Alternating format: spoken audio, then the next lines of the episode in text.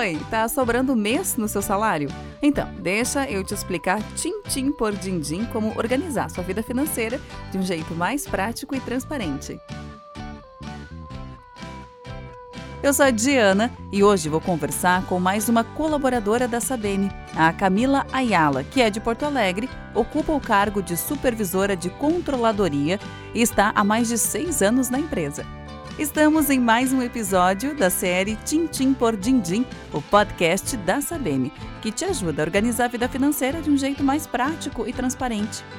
É bem comum nas conversas sobre dinheiro as pessoas me falarem que são dependentes do seu cartão de crédito. Parece que é uma regra gastar demais sem perceber. Eu fico bem impressionada, viu? E conheço muita gente que só consegue estancar essa dívida com uma medida bem drástica, que é cancelar o cartão. Será que essa é a saída mesmo, Camila? Oi, Diana, tudo bem? Então, a tua pergunta traz de um tema aí super relevante e preocupante para a gente tratar. Para a gente começar esse tema, a gente pode trazer um dado da Confederação Nacional do Comércio. Quase 80% das famílias endividadas no Brasil afirmam que o cartão de crédito é a principal dívida. Nossa, eu não imaginava que atingia tanta gente. Então, Camila, conta para nós tem alguma fórmula para conter os gastos? Alguma dica que ajude a equilibrar as finanças?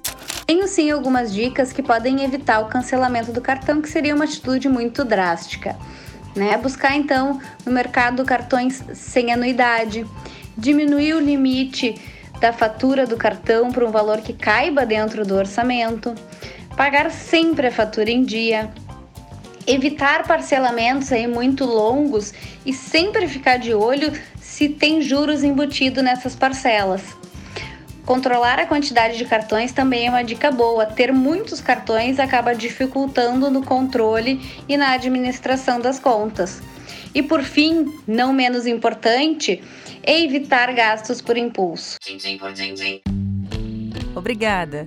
É impressionante como essa última dica, evita gastos por impulso, aparece aqui desde os primeiros episódios do Tintim por Dindim, independente do tema específico. É preciso ter muito controle sempre, pensar antes de qualquer compra e repetir para si mesma.